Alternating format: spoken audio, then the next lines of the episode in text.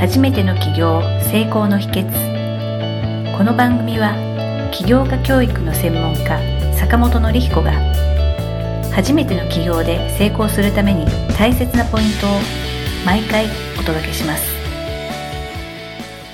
今日はですね、ゲストを、えーお招きしております。えっと、亀田さんになります。亀田さん、あの、よろしくお願いいたします。どうも皆さん、こんにちは。えー、亀田智人と申します。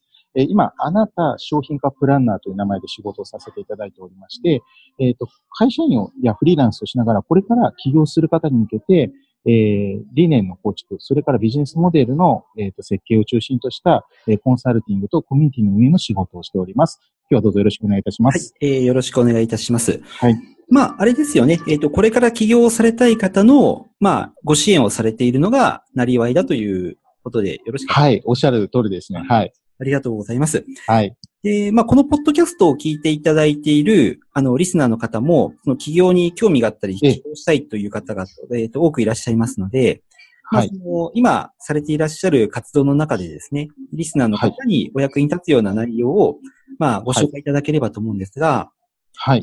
であのー今、その、企業、創業をサポート、ご支援されている中で、えっとはい主にこう、ご自身の強みとしてよく提供されていることですとか、はい。まあ、クライアントさんに喜ばれていることで、例えばこういったものがありますっていうのって、例えばどんなことがありますでしょうか？そうですね。えっ、と、僕自身はですね、やっぱりその、最初その会社の方とかが、えっと、そんなに資金をかけずにやるやり方として、やっぱりその、コンサルタントとか、えっとはい、コーチといった、えっと、まあ、ちょっと技能ベースの、えっと、お仕事ですね。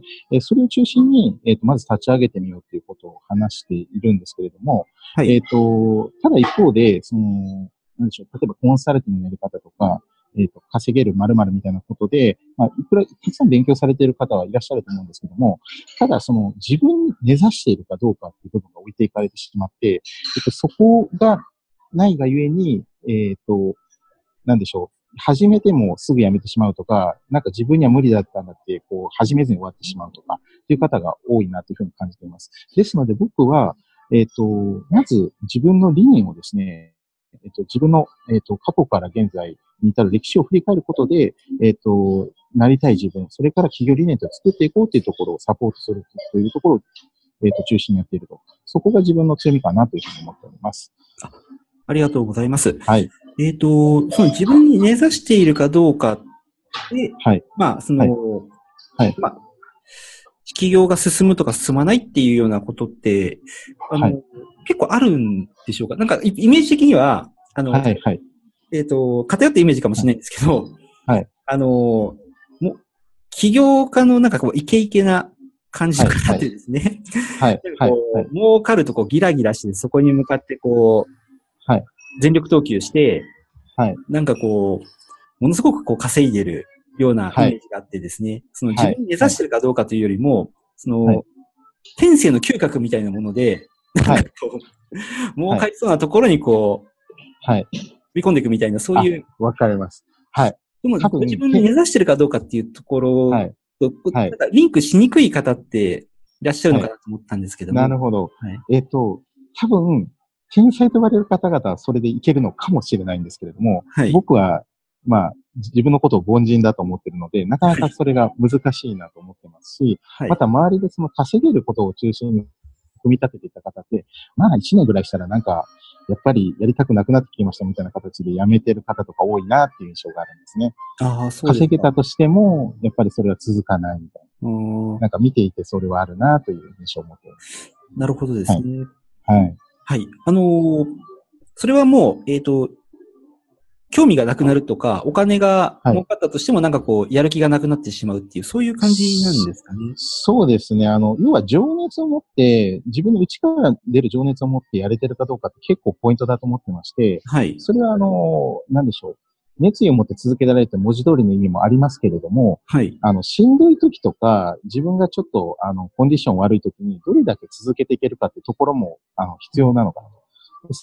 それが自分に目指してるか、目指しているかどうかで、分かれ目があるというふうに思うん、あ、はいなるほどですね。はい。はいあ。のーその自分に根ざしてるかどうかっていうところを、はいあの、なかなか、まあ私なんかも特にそうなんですけれども、はいはい自分で自分のことって結構はい、わかるようでわかんないことってはい。多いのかなって思うんですね。はい。わかりますはい。で、はい自分に根ざしてるものが何かとか、はい。でその根ざしてる自分に向いてるものがどういったのかっていうのを考えるのってはいなかなか難しいなと思うんですけれども、はい。この辺って何かこう、いつもされてるアドバイスとか、支援とかっていうと、どんなことがあるんでしょうか？そうですね。えっと、僕は、まず、自分史を振り返ってみようということを言っています。自分史？えっと、自分史です。自分の歴史のことのはいあ自分史ですけれども、えっと、本当に生まれた時から現在の年齢に至るまで、場合によっては未来予測になりますけど、老後の部分まで含めてですね、自分がどんな人生を送りたいかっていうのを、えっと、ちょっと考えてみようということをやっています。ではい。実際に一つ事例を申し上げますと、はい。えっ、と、あるクライアントさんが、まあ、起業したいって頑張っててですね、はい。あの、それこそあの、なんでしょう。いろんなこう、通販のビジネスとか、まあ、コンサルティングのビジネスやってみようみたいな形で、いろんなところに学びに行かれたんですけど、結局続かなかったっていう悩みを持たれてた方がいらっしゃったんですね。はい。で、その方に、えっ、と、その自分史の振り返りっていうのをやってみたところですね、えっと、彼にとっては、その小学校から高校に至るまでの12年間の間に、書くことで人を応援しているっていう事実があったことを思い出されたんですね。書く書くことっていうのは、ライティングとか。ライティング、例えばそれは、はい、作文であったり、ああ、なるほどね。ポポポエムであったりするわポエムけですはいけども、はいはい。あの、ただね、ポエムを作ることで、ちょっと、あの、詳しくは言えないんですけど、いじめをなくしたみたいなことを実現された方ですごいですね。ま、周りの人がその詩を見て共感を呼んで、先生の力を借りずにいじめをなくしたみたいなエピソードを持たれてあ、それすごいですね。そうなんです。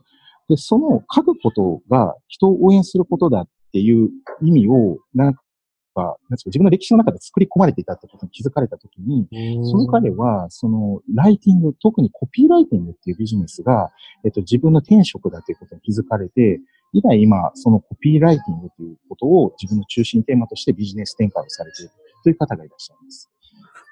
なるほどですね。はい。ということは、その、まあ、先ほどの言葉、ね、使っていただいた言葉で言うと、はいご自分に根ざしていたものが、まさにその文章と書くことで、はい人に貢献をするっていうことだったっていうのに気づかれたっていうこと。気づかれたということです。はい。で、その、まあ、きっかけになったのが、その、ご自身の、えっ、と、まあ、はい自分史に、はい。まあ、はい書き出した感じなんですかね？そうですね。実際僕の方で400問ぐらいの質問を用意して答えてもえ、らった400ですか？400問以上あるんです。はい。あすごいですね。で、それをまあまあまあ大量にアウトプットすることになるんですけど、まあ、はい。そこはちょっとお付き合いいただいた感じになりまして、で、それを一緒に振り返るコーチングをやっていた結果として、あ書くことって応援することで自分独自の経験があるんだって気づかれたという経緯なんですね。なるほどですね。あ、っていうと、なんかすごくあの、はいお話伺ってて、あ、あの、はいすごいそのライターの方っていうのは、はい。もう、それまでと人生と比べてすごく今充実している毎日を送ってらっしゃるんだろうなっていうのがすごくイメージできたんですけれども、はい。はい。まあ、ある意味その、これから起業したいとか、あの、起業に憧れを持ってる方も、おそらく、はい少なからずそういった、もちろん収入がゆとりがあること前提の上で、はいそういった毎日を送りたいって思ってらっしゃると思うんですね。はい。で、そういった方に対してのそのヒントとしては、やはりその自分にの根ざしたものを見つける。そのためには、まあ、えっ、と、自分の過去を、まあ、多分徹底的に振り返るみたいな、そんなことが一つ有効な手段だっていう感じですかね。そうですね。僕はそういうふうに考えてます。その振り返った結果が決してすごいとかすごくないみたいな話じゃなくて、自分にしっくりきてるかどうかだと思ってるんですね。はい。はい。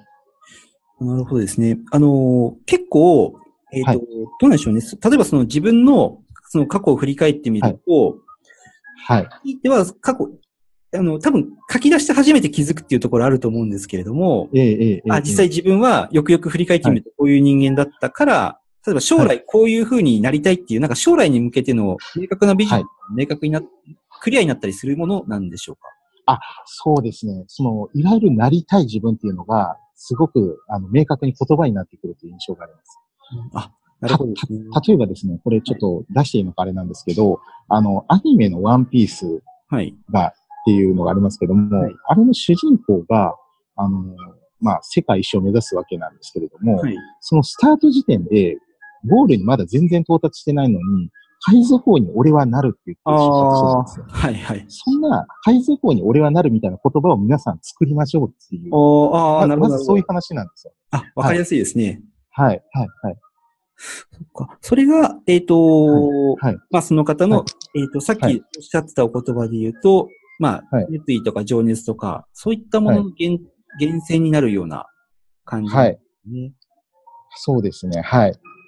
なるほど、なるほど。あの、よくその起業したいけど、なかなかできないっていう方って、例えば、えっ、と、はい。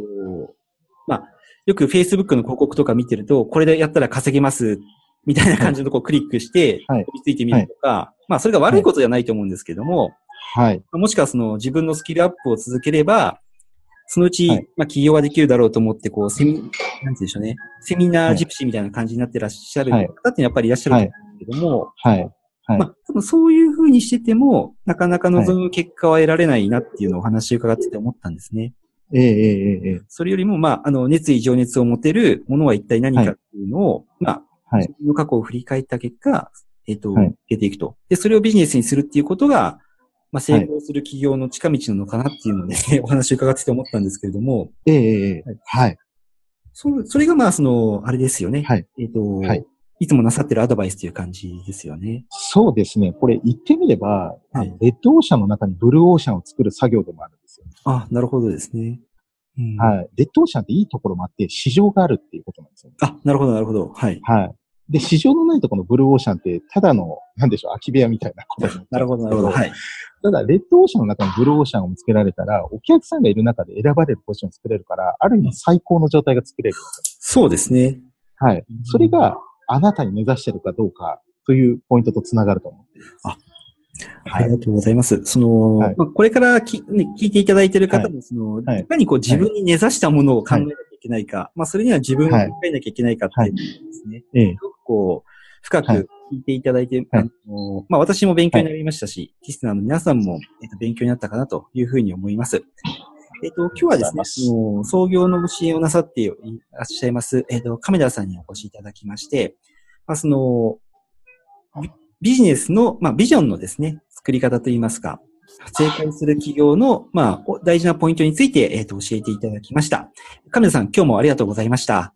はい。どうもありがとうございました。今回の番組はいかがだったでしょうか？